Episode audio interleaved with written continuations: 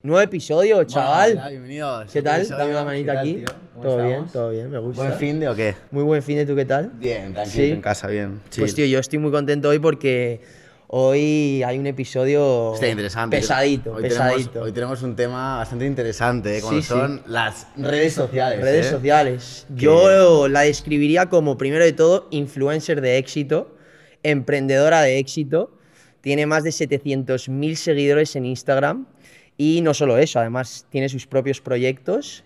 Ella es la dueña de Body Lobby, que imparte cursos de entrenamiento, nutrición, eh, mentorías. Ahora nos explicarás un poquito más en detalle. Pero bueno, Rocío Camacho. Oye, muchas gracias, Bienvenida. muchas gracias. O sea, el día que esté yo de bajón os llamaré porque influencer de éxito, emprendedora de Obviamente, éxito, o sea, Obviamente, acabamos de empezar solo, ¿eh? Gracias, gracias. Yo creo que hay que llamar las cosas por su nombre. ¿eh? Efectivamente. Ah, muchas gracias. Efectivamente. Eh, no, hay mucha gente Hombre, con esos números ni tampoco haciendo las cosas que estás haciendo, así que enhorabuena. Muchas gracias. Eso bueno, hay primero. gente mejor, pero vamos pasito a pasito y trabajando, Siempre, pues oye, siempre. llega todo. Sí, ¿Tú ¿no? crees que tú compites mucho con la gente o eres más de competir contigo misma? Mira, esto lo fácil es decirte, a mí me gusta competir conmigo misma, porque es lo bonito, ¿no?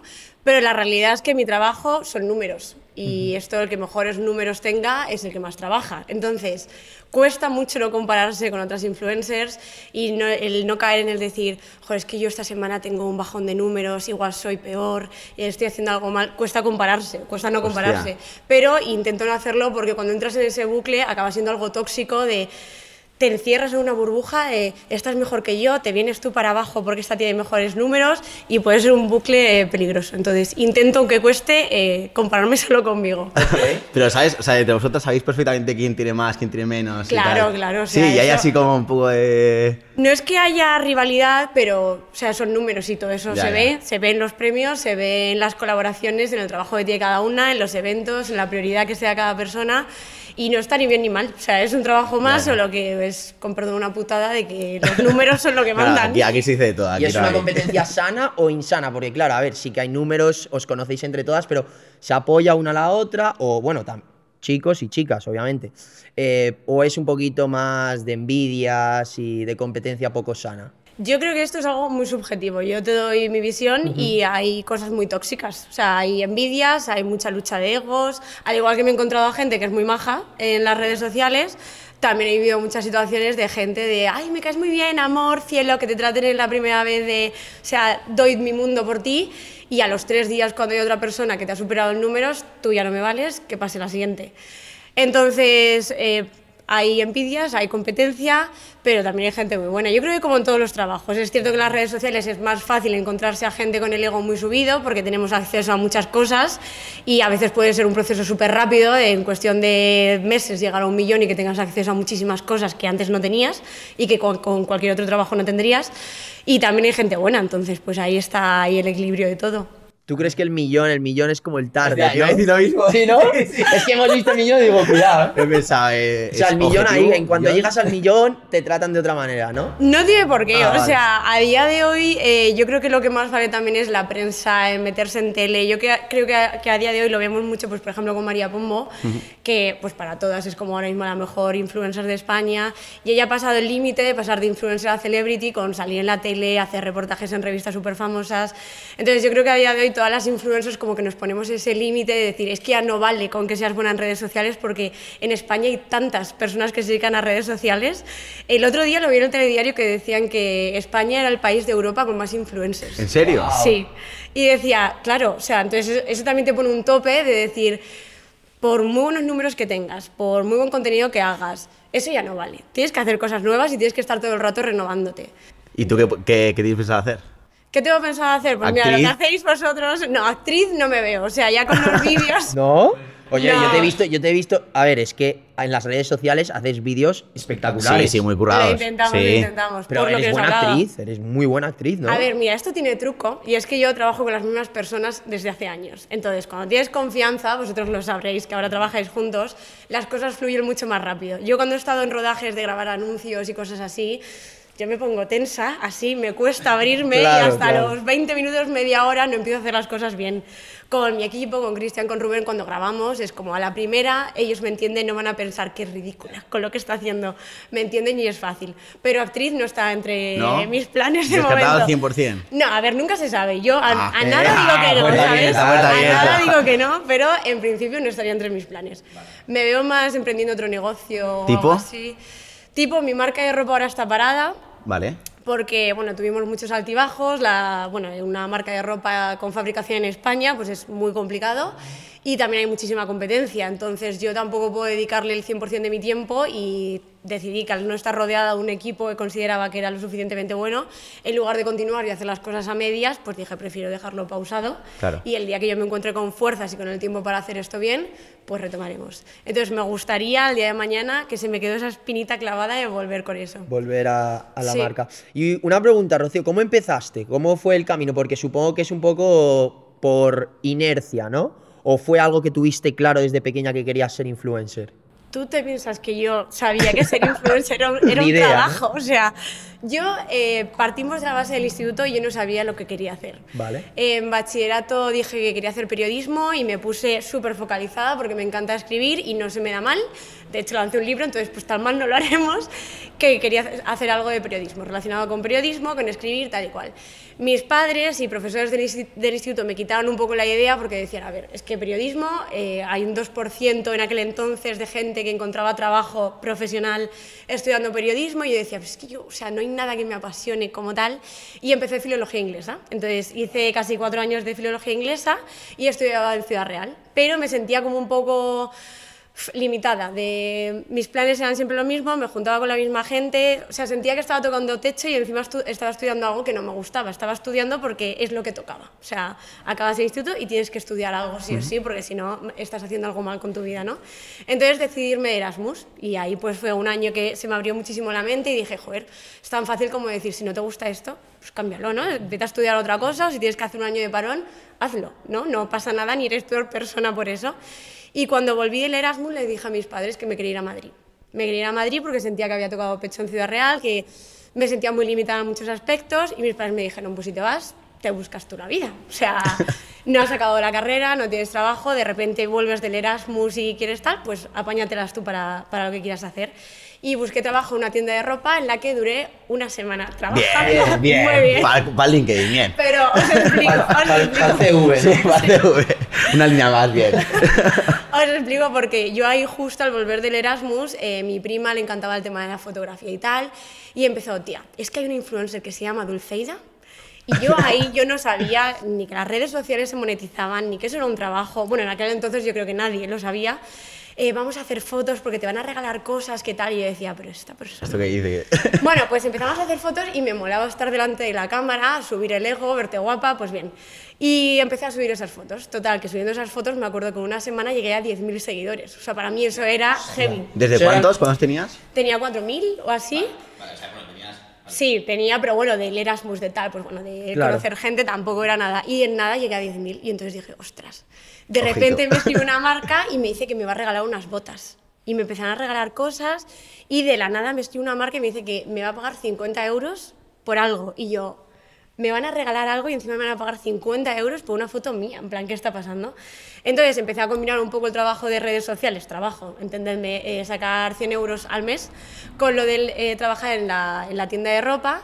Y justo ese mes yo me acuerdo que gané eh, con redes sociales 300 euros y eran 300 euros que me pagaban en la tienda de ropa. Y dije, es momento de hacer balance, que me gustan. Las redes sociales me, me están gustando y me está gustando el tener que pensar cómo hago esto, tener una idea creativa, desarrollar eh, cómo lo hago, con qué objetivo, quién me lo hace, eh, editar las fotos. Me molaba mucho, entonces decidí dejar la carrera, decidí dejar eh, trabajar en, en esta tienda y enfocarme al 100% en redes. Es que es como un emprendimiento, ¿eh? Hoy en día, si, si quieres crecer en redes y tal y ser influencer, es como Es un negocio. Es, muy arriesgado. Es arriesgado porque pero- esto nadie te dice que por trabajo te vaya a ir bien. O sea, puedes Ya, ya. trabajar mucho, hay muchísimos creadores de contenido que yo digo, joder, es que se merecen 8 millones por el trabajo que hacen y lo tiene alguien que igual te sube un selfie y pues es que funciona mejor, eso no está escrito. Claro. Yo creo que muy interesante eso que has dicho, porque además mucha gente, o lo del parón, sobre todo a mí me- eh, recalcaría lo del parón, porque mucha gente como que lo pasa mal, estudia la carrera, acaba y en la sociedad en la que vivimos es inmediatamente tienes que hacer algo. Y si no tienes presión de tus padres, oye, pero ¿qué vas a hacer? ¿Dónde vas a empezar a trabajar? ¿Has aplicado? ¿No? Y el hecho de parar está muy mal visto hoy en día, pero yo creo que es algo muy bueno. Parar, no sabes lo que hacer, a lo mejor tengo que cambiar de carrera, a lo mejor quiero pensarme las cosas un poquito más despacio. El hecho de viajar, conocer gente, te abre muchísimas puertas, conoces a mucha gente. Nosotros cuando viajamos y fuimos a Nueva York, que estuvimos ahí toda la carrera, te cambia la vida. Y yo creo que ahora la sociedad va todo como muy deprisa y tienes 25, 26, hostia, pero no estás trabajando, eh, no tienes hijos con 28, o sea, yo creo que... es que tú piénsalo, es muy loco que te digan con 18 años tienes que saber a lo que dedicarte el resto de tu Ya, vida. no tiene ¿Cómo ningún lo vas a saber? sentido. Claro. No o sea, yo no lo sabía sentido. ni con 25 y posiblemente cuando tenga 30 vuelva a cambiar lo que quiero hacer con mi vida. Entonces, ¿cómo con 18 años vas a tener que, vas a tener que saber qué hacer el resto de tu vida? 100%. Eso es- está bastante mejor en Estados Unidos porque no es como. Te puedes cambiar de carrera mucho más fácil. Aquí en España es, un- es una movida si te Sí. quieres cambiar, ¿no? Sí, sí, Ahí sí. yo me acuerdo que me, yo me he cambiado cuatro veces de carrera. Bien, El bien. primer- el- todo, el, todo el primer semestre. O sea, bien. O sea, ahí te dan más facilidades, que es, es mucho mejor, porque si no, eliges una cosa y después selectividad. Claro. Y ya tienes que estar cinco años estu- estudiando eso y luego trabajando de eso. Pero es que encima yo creo que era un sistema un poco, ese sistema funcionaba hace 40 años, pero es que lo que tú has dicho, o sea, tú cuando empezaste con 18 a lo mejor las redes sociales no eran nada. Cuando saliste de la carrera, las redes sociales ya empezaban a ser todo. O sea, en cuestión de cuatro años cambió todo. Sí. Entonces te salen oportunidades de negocio que no tenías antes y más ahora que todo cambia a la velocidad de la luz. Quién sabe en cinco años la gente cómo estará haciendo dinero. Entonces te tienes que mantener súper abierto de 100%. mente, yo Total, creo. yo me acuerdo cuando empecé en redes y dejé la carrera y todo esto, y me quedaban cuatro asignaturas para acabar la carrera. Y yo me acuerdo, mi madre en ese, en ese sentido es como mucho más clásica. Ella ha sido profesora, entonces ella estaba acostumbrada tienes tu sueldo cerrado, tienes tus vacaciones cerradas y tienes tu trabajo de por vida, porque has aprobado una posición, entonces es un trabajo que si te gusta es maravilloso. Pero yo decía, yo es que no quiero ser profesora, yo no estoy estudiando filología inglesa para ser profesora porque no me gusta, no sería buena profesora, entonces no quiero ser eso, no quiero trabajar en nada relacionado con turismo, en un hotel o en algo así, no me veo. A mí, o sea, me ha gustado siempre como buscarme mi vida por mí sola y ya está. En plan, no me gusta tener jefes, aunque suene muy tal, no me gusta tener jefes.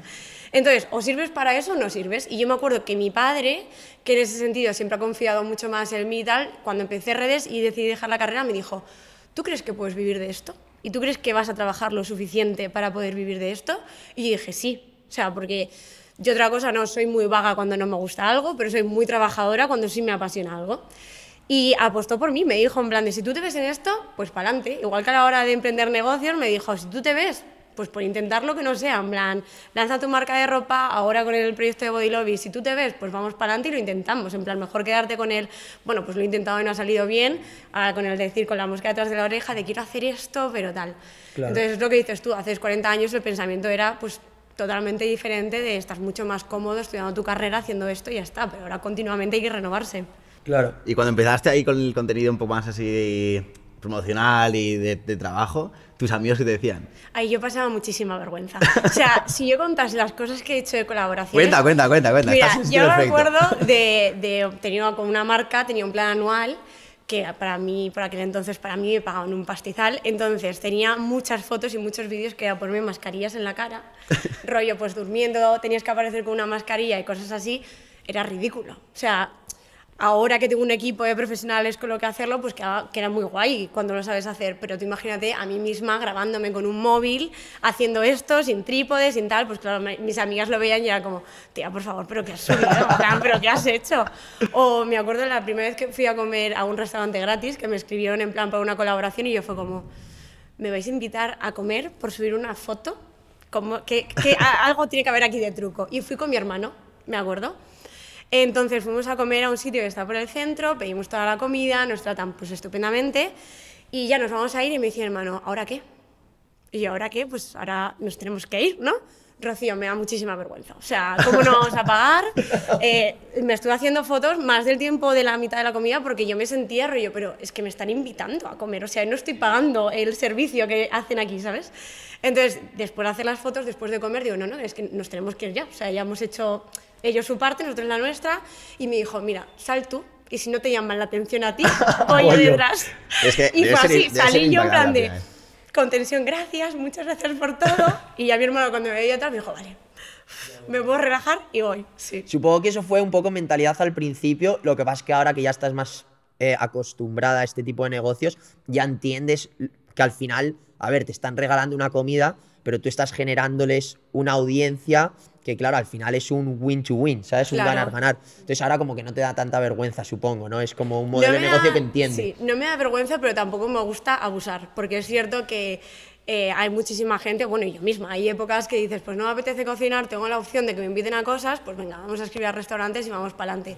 Pues no, tampoco es el hecho de porque sepas que tienes mano en muchos sitios, aprovecharte. Pues de vez en cuando, por ejemplo, con Guille, con mi novio, pues una vez al mes, pues venga, sí, pues vámonos a comer a este sitio que tengo ganas de probarlo, de tal, pero no estar todos los días de ahora voy a quedar con tal y que me inviten aquí. Y O sea, así no es el que mejor vive, ¿no? Guille es el que ¿no? sale Guille. ganando en esta relación. Bien, Guillermo, bien, bien, bien. Un aplauso para Guillermo. Bien. Muy bien, muy bien, muy bien. Bueno, tú aprendes de tenis también. Poco a poco. Poco a poco. Poco a poco. Te Todavía toca. no me llevan a jugar, pero. ¿Cómo que no? me iban a jugar al tenis. O sea, te iba a comer y tú a, Chavales. jugar nada. Sí, sí, sí. Pero Esto- bueno, voy aprendiendo de tenis poco a poco. Hay un problema ahí, eh, hay un problema. Hay un problema ahí, luego, luego hablamos. Oye, y Rocío, una cosa. eh, porque llevas ya, ¿cuántos llevas ya de Ostras, desde sociales? 2018 viviendo de redes. O sea, tiempecito ya. Sí. ¿Harías algo diferente? Si ahora tuvieses el poder de empezar todo de nuevo, ¿cambiarías algo o no? ¿De lo que he hecho en redes te, te sí, refieres? de tu carrera. No, yo creo que es que lo que he hecho, o sea, ahora veo mi contenido de hace años y digo que ridícula, pero yo creo que es que es un proceso de aprendizaje, como cualquiera y nadie te enseña cómo ser influencer, como la carrera esta que se inventaron. Es que aquí no hay unas leyes, ni unas normas, ni unos cursos a seguir, tú tienes que ir viendo lo que te pide tu audiencia, lo que te gusta y lo que tal, entonces... Pues me he equivocado muchísimas veces y lo he hecho bien otras muchas y, y aprendiendo, al igual que me quedará muchísimo todavía por equivocarme y por seguir creciendo. ¿Tú qué dices de eso que creo que ahora a lo mejor se me, que me mata en los comentarios, pero Jessica Goicochea dijo una vez que influencer no se hace, se nace. ¿Tú qué piensas de eso? En parte estoy de acuerdo porque creo que hay mucha gente que dice, "Va, es que influencer puede ser cualquiera porque es hacerte cuatro fotos. Eso no es verdad. O sea, hay muchísimas caras guapas en las redes sociales y puedes seguir a esas personas, chicas o chicos, porque dicen, Buah, qué bueno está, me encanta que me alegre la vista, aquí me quedo. Pero a los dos meses te vas a cansar porque es que no te va a aportar nada. En plan, si ves sus historias de guapa, de guapo, te vas a aburrir porque no te está aportando nada. Mientras que una persona que tenga algo en su carácter, que sepa comunicar, te acabas quedando. Y ahí es cuando se crea una comunidad. Entonces, en esa parte sí que estoy de acuerdo con ella. Ahora, que luego influyen muchísimos factores más, como el de tener suerte, como el de rodearte de un círculo de personas que te ayuden, también influye. O sea, es un combo todo, no es simplemente eres bueno comunicando, pues te quedas. Pues no, Claro. es un combo de todo. Claro, porque ¿cómo te puedes un poco diferenciar en, en redes como influencer? Es que a día de hoy es tan complicado, por eso yo hago lo de los vídeos mensuales, porque dices, moda, es que cuántas hay de moda en España, de humor, cuánta gente hay de humor en España, Eh, de buena fotografía, es que cuántos fotógrafos buenos hay en España. Entonces, cada vez es más complicado y por eso os decía, lo del tema de, de que es que las redes sociales antes funcionaban de una manera que tú subías una foto y tenías 50.000 likes y pues te relajabas, porque es que podías hacer cualquier cosa y todo iba bien.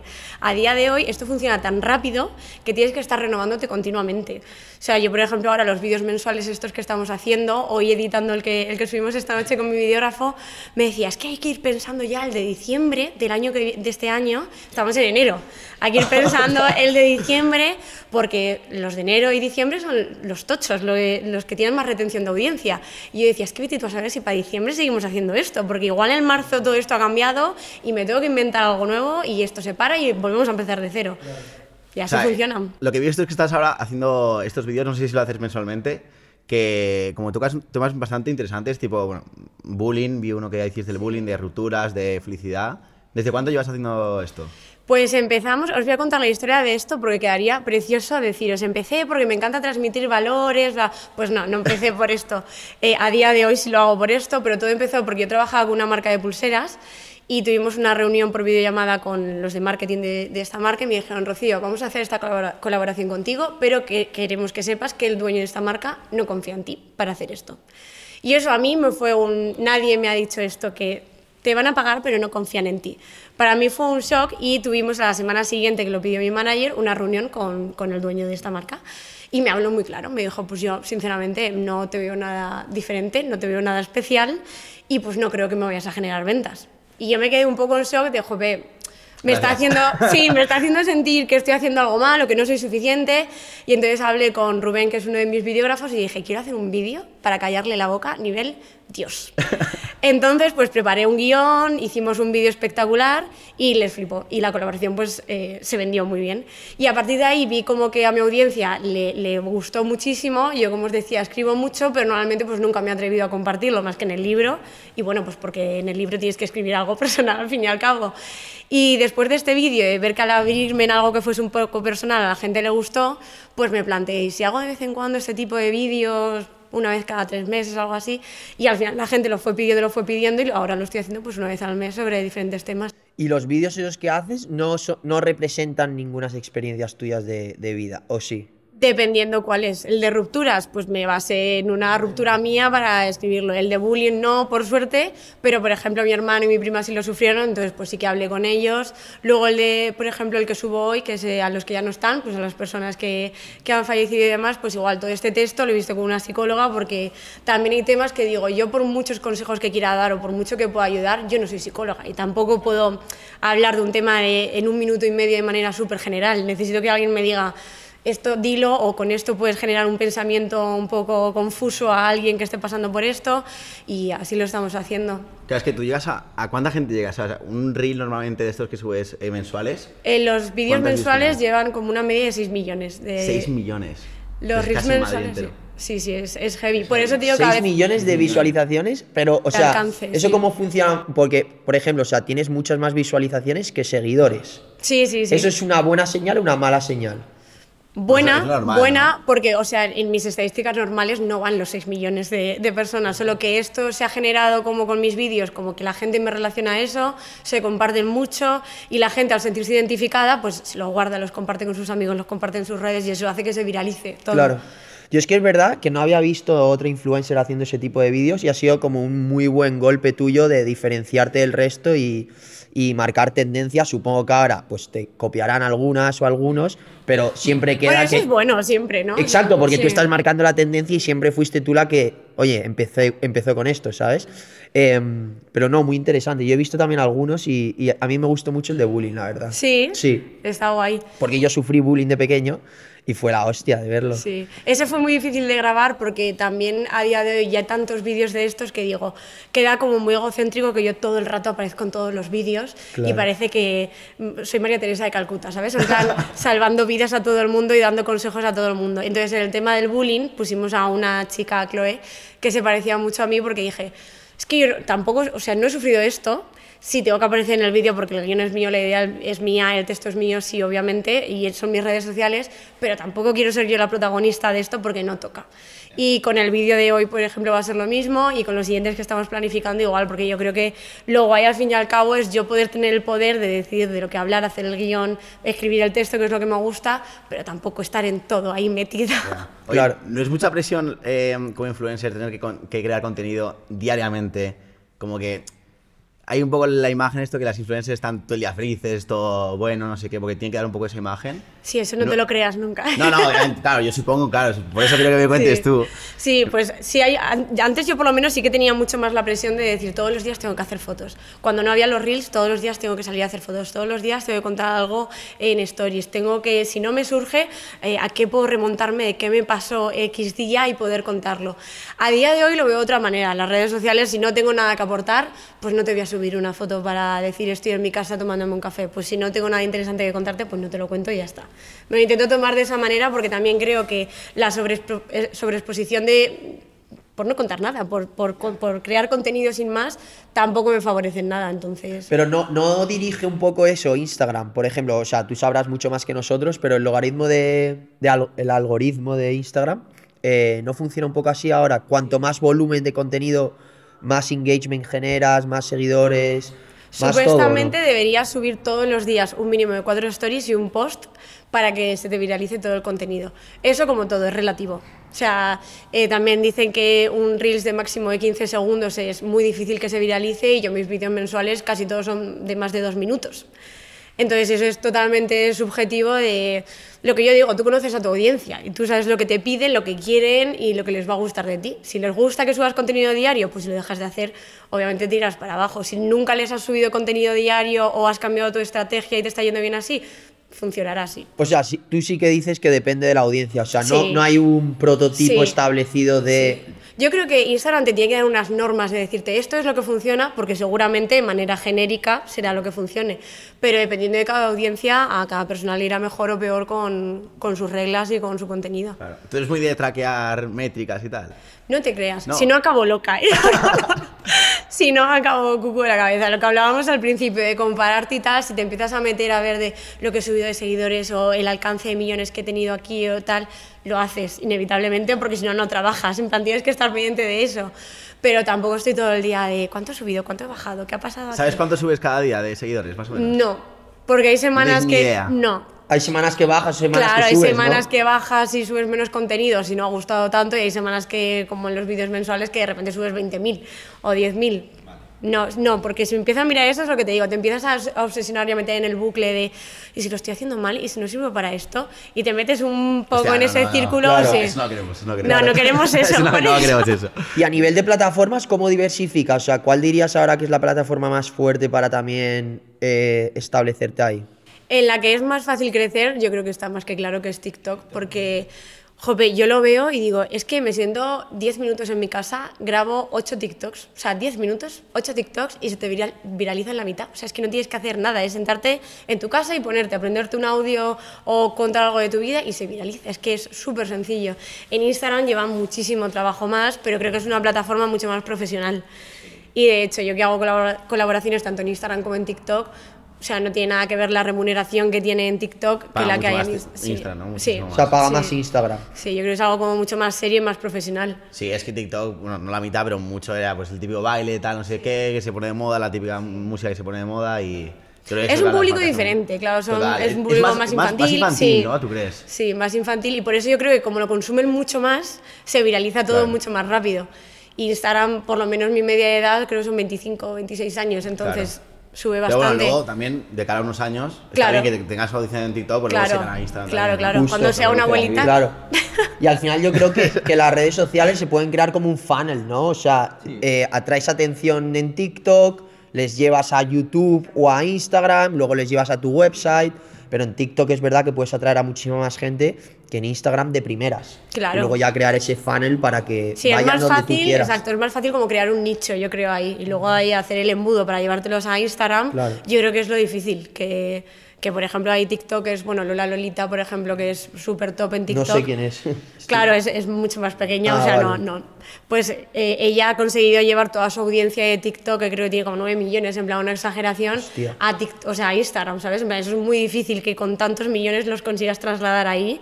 Entonces es complicado y más una audiencia tan pequeña, pero por eso te digo, yo por lo menos si me, si me das a elegir, yo 100% me quedo con Instagram porque aunque me cueste muchísimo más crear el contenido y tal, lo veo mucho más profesional y mucho más serio. Sí que es verdad que ahora Instagram como que se ha ido un poquito a vídeo, ¿no? Que se estaban quejando mucho la- las Kardashians y las modelos ahora que el tema de sacar una foto como que no se te viraliza tanto, pero el tema vídeo y los, bueno, ahora con los, eh, Los reels, reels, ¿no? y tal. Oye, lo hacen también para, para competir con TikTok, ¿no? Exacto, sí, O sea, es ¿tú la crees que ahora mismo vídeo es el, el formato de, para subir, no? Pues es que yo he probado todo. He probado los reels, he probado las fotos, he probado los vídeos estos mensuales de dos minutos. Y es que es lo que te digo, de repente se te viraliza una foto que subes normal en el retiro.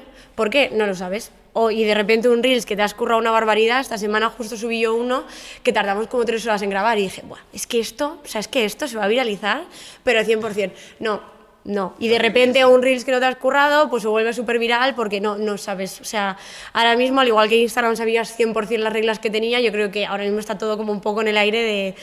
Yo por lo menos sí sé que mis vídeos mensuales funcionan, sé que hay Reels que en concreto me van bien, pero el resto es todo lotería. Pues ves subiendo cosas y prueba.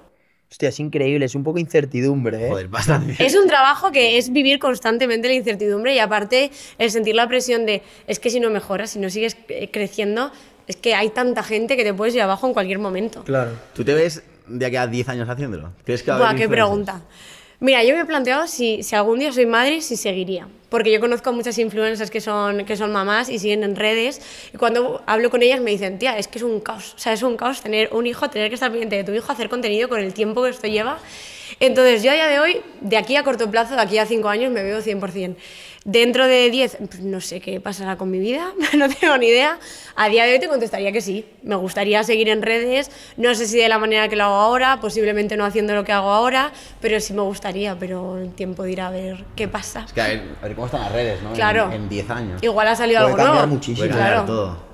Bueno, yo creo que cambiará, creo que saldrán nuevas redes sociales. Exacto. Al final, no sé cada cuánto han salido nuevas redes sociales, pero TikTok salió prácticamente hace poco. O sea, Sí.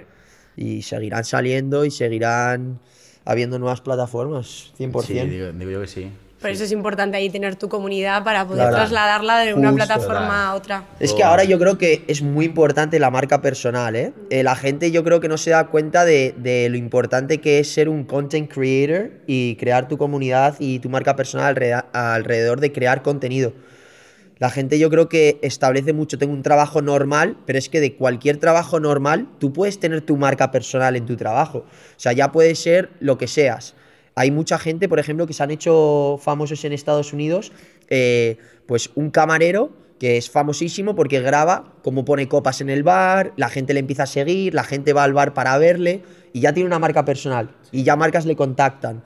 Entonces, sí, o el chico que pregunta a los alquileres también en justo, Nueva York. justo. Ah, sí, Sí. que ahora le está haciendo a la gente en España. Exacto, Sí, que queda, sí. queda un poco diferente. queda, queda diferente. ¿Cuánto pagas? 700. Bueno, Sí. queda diferente. Claro. Pero sí, es, es- Pero es que todo, todo. Pero todo. para eso también hay que tener como creatividad, de decir, es muy fácil seguir la corriente. Y yo en eso, por ejemplo, he caído todavía muchos años de, es fácil mm, caer en la corriente de decir, tú haces esto, te lo copio, seguimos para adelante, Claro. me va bien, pues vas copiando poquito a poquito. Es difícil crear tu marca personal y crear tu sello de identidad, pero sí se puede hacer, por supuesto, que se Claro. puede hacer como en cualquier trabajo, vaya. ¿Tú qué dirías que es lo peor? Ya poniéndonos un poquito en lo negativo de este Lo mundo. dramático. Lo dramático. Lo dramático. ¿Qué, qué crees que es lo Eh, peor de, de ser influencer o de- o de trabajar con redes sociales? Pues mira, las críticas cuando estás en un momento personal chungo, mm, fatal. Porque hay gente que no, o sea, hay muchas cuentas falsas que yo entiendo que son gente pues que necesita descargar su odio de alguna manera, eso lo sabemos todo el mundo, pero cuando te hacen daño, por ejemplo, a mí cuando me han atacado con mi familia, eh, con mi pareja, eh, diciéndome que me ponían los cuernos estando a mi lado, son cosas que tú dices, es que ni me conoces y por, qué tienes esa ansia y esa necesidad de querer hacerme daño. Entonces, cuando estás en un momento personal de bajón, como a mí me ha pasado muchas veces, cuando he estado con ansiedad o algo así, te empiezan a comer la cabeza con, eh, tienes el síndrome del impostor porque tú no sirves para esto. En plan, desaparece de redes sociales, chica, que solo estorbas. Acaba haciéndote daño y acabas dándole vueltas a la cabeza de, ¿y si lo que me está diciendo es verdad? Y si lo que me está diciendo es que debo desaparecer de redes y es cierto. Y en realidad la gente que me dice que bien lo haces, pues es porque lleva aquí años, porque me tiene cariño y en realidad no sirvo para esto. Entonces las críticas a veces, a- o sea, a día de hoy ya han pasado muchos años y obviamente pues eh, lo he trabajado con mi psicóloga, lo trabajé en su día y bien, pero es cierto que a mí me costó mucho el no responder, el, el- cuando te atacan tanto, el, el no estar todo el rato contestando, de, pero ¿por qué me dices esto si no me conoces? ¿O por qué me atacas con esto? Cuesta. Entonces es una parte que regulinchi. Obviamente a veces la sobreexposición, pues también un poco regular, sí.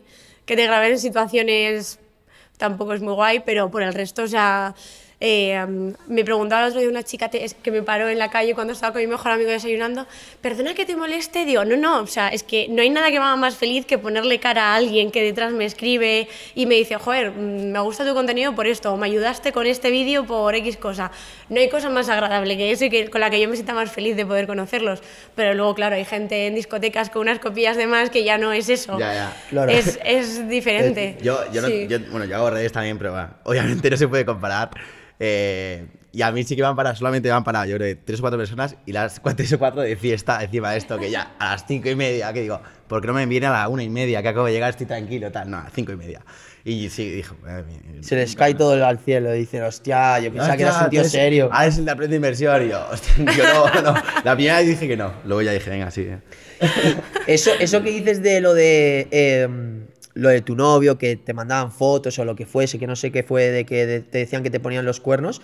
Eso al final, porque claro, yo no sabía, porque yo cuando estaba en Nueva York, que me, me contabais un poco, yo no sabía al nivel de fama que se puede llegar o que tú puedes en concreto llegar a tener de que te conoce todo el mundo en España o casi todo el mundo y sales de A ver, que yo no soy María Pombo, ¿eh? No, Pongámonos- pero sí que, es, sí que es verdad que sales de fiesta y te conoce la gente. Sí. Y por ejemplo, yo cuando le, eh, le dije a mi hermana el otro día, no, vamos a hacer el podcast con Rocío Camacho. Así, llevo siguiendo a Rocío Camacho cinco años, ¿sabes? Como Ah, qué que. guay. Pero que hay mucha gente. Al final, ¿tú crees que eso hay un límite? Porque tú dices que sí, que te gusta que te hagan fotos o que te pidan una foto, pero ¿crees que hay un límite en eso o no? Porque va a llegar un momento, imagínate que te piden fotos a lo bestia. O sea, ahí ¿te seguiría gustando eso o no? Yo creo que mientras la gente sea educada, a mí no me importaría. Otra cosa es que te piden en situaciones. eh, una vez me, me acuerdo que se lo contaba a Guille hace poco, que hace un año o así, bueno, pues yo pasé por una ruptura que lo pasé muy mal y estaba en la playa con mi padre en un chiringuito hablando de que pues estaba mal y estábamos teniendo una conversación muy intensa. Entonces yo estaba llorando y había un grupo de cuatro o cinco chicas al lado que no habían mirado en ningún momento, ni estaban pendientes de la conversación, ni nada. Y de repente se levantaron, me vieron que estaba llorando y se la peló. Me pidieron una foto y yo, mi primera esta, mi padre fue como, no me jodas. En plan, mi padre dijo, no me jodas, rollo. Estáis viendo la cara que tiene y ellas, yo creo que no lo hicieron con ninguna maldad, simplemente pues querían una foto, pero creo que también hay que saber poner un poco el límite de cuando tú estás viendo a alguien que pues no toca, o sea, no toca y ya está. Pero yo lo que te digo, a mí jamás me han tratado, aparte de eso, que creo que no fue a malas para nada, o alguna vez de fiesta, a mí en general siempre me han tratado mm, de putísima madre y si me conocen el doble yo creo que lo llevaría igual de bien. Otra cosa es que invadan tu intimidad en tu casa y cosas así, Claro. que eso yo creo que tiene que ser incómodo de narices, pero si no, Sí, es que lo, guay. hate yo creo que es una cosa muy de redes sociales. joder, a full, sí. O sea, y normalmente la gente que, es- que suele escribir así, pues criticándote y Sí. tal, normalmente no es ni, ni desde su cuenta. Claro, Y de sí. pronto, si me escribes para, Todos- y para claro. criticarme, por lo menos para ponerte nombre, para, para decirte Claro. cómo te llamas. Y luego el- lo veis en la calle, Fran el otro día nos decía lo mismo, que, que él sí que pues más y más polémico y tal. Claro. eh, y aún así por la calle nadie le dice nada negativo y tal, y sí que por redes. Y el mensaje es a él le tienen que fundir, Claro. claro. Y desde cuentas falsas y todo eso. A ver, también es una parte pues muy cobarde el hecho de decir... Sí, no, no, y más que- fácil, por supuesto. Es mucho más fácil hacerte una cuenta falsa y decirte eh, qué puta mierda de podcast tienes que yo desde mi cuenta te diga vaya puta mierda de podcast tienes. No, No- porque no me estás viendo... ideas, no des ideas. no, este es el mejor podcast de la historia, ¿vale? Y el más fácil de responder también. y el más fácil de responder también. Sí. bueno, espérate. No hemos terminado, Rocío. ¿Seguro que no? Vale. ¿Tú qué dirías a... Si, por ejemplo, tu hija te dice que quiere ser influencer, ¿se lo recomendarías o no? De primeras no. O sea, yo, aunque te diga que el tiempo evoluciona, que las carreras cambian, que todo esto, hay que tener un plan B. O sea, yo lo, de- lo mío de redes es cierto que surgió, que tomé la oportunidad porque la vi y no me arrepiento de nada, pero es cierto que a día de hoy, pues mira, lancé mi marca de ropa, lancé Body Lobby, me planteo hacer más negocios, porque yo no me veo con 50 años subiendo fotos a Instagram diariamente y contando lo que cocino, sinceramente. Creo que me cansaré en algún momento de eso. Igual me gusta, no lo sé, pero creo que me cansaré. Entonces, si a mí mi hija o mi hijo en un futuro me dice, mamá, quiero ser influencer, pues de primeras, no. O sea, hay que tener algo más que ser influencer. Vale. Lo creo así. Es que es un trabajo. Yo pensaba que sí. que Yo, sí. yo pensaba que iba a decir que sí, la Pues verdad. no, creo que, porque también es algo muy inestable y lo que te digo, he visto tanta gente caerse luego estando aquí por el hecho de decir, es que lo tengo todo, tengo pasta, tengo literalmente lo que, lo que quería, me junto con gente súper top, tengo contactos de famosos, tengo todos los planes que quiera gratis y irse a la mierda por no tener cabeza. Entonces yo creo que hay que tener también unas bases y un plan B para todo. Que luego sería la primera que iría a hacerle fotos a mi hija y la acompañaría y le daría consejos. Pero si me dijese solo quiero dedicarme a redes sociales de primeras, hostia, creo que me lo pensaría mucho hasta decirle que sí. Creo que me lo pensaría mucho, pero mucho. Bueno, yo creo que también está bien ponerle como la otra cara de la moneda. Claro. Para que ella, si realmente está segura de hacerlo, ella será la que te diga, mamá, vale, muchas gracias, pero quiero hacerlo. Y ahí es Claro. cuando realmente ves la seguridad y dices, bueno, en, en este caso te voy a apoyar. Claro, o sea, si lo hace como lo hice yo diciéndole a mis padres, que sí, que queréis que estudie una carrera, pero que yo estoy segura de lo que voy a hacer con esto, pa'lante. Claro. O sea, pa'lante. Si esa persona confía en ella o en él mismo para hacerlo, pues ya está, no hay más. ¿Está bien pagado ser influencer o no? Sí, o sea, no lo vamos a negar, la publicidad se paga muy, muy bien. Y las redes sociales, mm, se, o sea, se puede ganar mucho dinero. A nivel, a, nivel de, a nivel de trabajo similar, o sea, por ejemplo, tú con 750, no sé ahora mismo que estás, 750 mil seguidores o así, un artista que tiene esos mismos números pero saca canciones, ¿Sabes si está mejor pagado ser cantante, ser influencer? No te sé hacer la comparación. O sea, sé que, por ejemplo, con Spotify un cantante no saca ni un cuarto de lo que se saca en redes. Vale. Con los oyentes, sí. Pero no sé, no te sé hacer una comparación porque los artistas también tienen una imagen que es diferente y la publicidad se paga de una manera diferente. Un influencer es influencer y ya. Un artista es un artista y luego aparte tienen publicidad. Entonces ahí sí que no te sé comparar, pero sí te puedo decir que con las redes sociales se puede ganar muy bien, muy, muy bien. Ha cambiado mucho, o sea, se gana mucho más ahora que hace 3, 5 años. Yo en mi caso es que a partir de la pandemia di un boom en todos los sentidos, o sea, porque el estar sola en casa y el aburrimiento, supongo como a mucha gente, pues me hizo desarrollar muchas ideas y ahí sí que es cierto que se me cayeron todas las campañas que tenía anuales eh, y eso para mí fue un, aparte me acabo de comprar una casa y fue un momento de qué acabo de hacer, qué está pasando y con trabajo pues empecé a subir de seguidores, las campañas empezaron a aumentar y el presupuesto que se paga por ellas pues también. Entonces ahora sí que es cierto pues que por el crecimiento que he tenido sí que estoy ganando pues muchísimo más que hace tres o cuatro años, pero no porque crea que las campañas, el dinero de las campañas haya aumentado, sino que como que mi caché crecido. y los seguidores Claro. han crecido en general. Ya se están creando como nuevas formas de monetización, ¿no? En Instagram he visto el tema de las suscripciones. eh, yo conozco a un chico además que es mecánico de coches, que vive ahí en Nueva York, y el tío era un mecánico normal y corriente, y básicamente ha puesto la sección esta de suscripciones de Instagram, que tienes que pagar para ver ese contenido premium, que se llama, y me dijo el otro día, bueno, nos comentó a mí no y a mí que lo está reventando, porque la gente como que le da curiosidad para ver ese tipo de contenido, o sea, nunca sabes dónde las tienes. Yo no sabía esto. Sí. Tú, por ejemplo, ahora estás pensando hacer lo de las suscripciones o no? No, no lo estoy pensando porque creo que eso también eh, tiene que ser gente con una mentalidad de decir, sé que estoy pagando por algo exclusivo. Yo creo que a día de hoy en general la gente lo que tiene es la mentalidad de tú me has dado este contenido hasta ahora y te piensas que ahora te voy a pagar por algo que me has estado ofreciendo hasta ahora gratis. No. Yo es como lo veo y como lo percibo desde el público, desde la gente, de- desde otras influencers y demás. No sé si dentro de un tiempo lo haga, porque sí que es cierto que tiene, tiene todo el sentido del mundo que tú pagas una suscripción, al igual que pagas Netflix por ver un contenido que no puedes ver en la tele normal, ¿no? Que pagues una suscripción por ver un contenido exclusivo, lo veo lógico. Ahora, que no todo el mundo lo ve lo normal y puede ser que lo vean en plan como una subida o una ida de olla, pues sé que también puede pasar, entonces hay que tener cuidado con eso. Claro. Sí, yo creo que ahí es mejor. Poquito- otros primero tal Sí. y ya. Tienes que ir viendo viendo, un poquito. claro. O sea, ¿no tienes pensado monetizar de otras formas dentro de redes sociales? No, en principio no tengo pensado monetizar con el tema de las suscripciones o de otra manera. Con colaboraciones estoy feliz y aparte, como tengo contratos anuales con marcas que llevo trabajando años y que me gustan y que consumo, con ese momento estoy feliz y con mis negocios. Y lo que te digo, igual dentro de un año volvemos a hablar y os digo, oye, ¿sabéis que de lo que hablamos en el podcast? Pues ahora lo estoy haciendo. No lo sé, pero de momento... Dentro de un año de repente OnlyFans. No, ahí no, ahí no entraría. ahí no me veo. ¿No? No me Pero veo. tú- tú- ¿qué piensas de OnlyFans? Porque, o sea, se puede hacer muchas Tengo- formas de... Sí, sí, yo tengo amigos que lo hacen, ¿eh? Y no suben ningún contenido explícito de nada, en plan, lo hacen guay y sacan una pasta de locos. Ahora, creo que es un público mm, diferente eh, que yo no quiero. Pero, o sea, aquí en España hay bastante OnlyFans. Sí, muchos, claro que sí, mucha gente tiene OnlyFans, sí. O sea, tú piensas que puedes subir cualquier tipo de contenido, es que puedes subirte como quieras. Yo puedo subir un selfie aquí. Pues, Bueno, tú me eh, estás contando, lo- ahora que acabo de recordar, me estás recor- eh, una historia de un amigo tuyo que ganaba mucha pasta. Claro, pues ese- sí, por eso.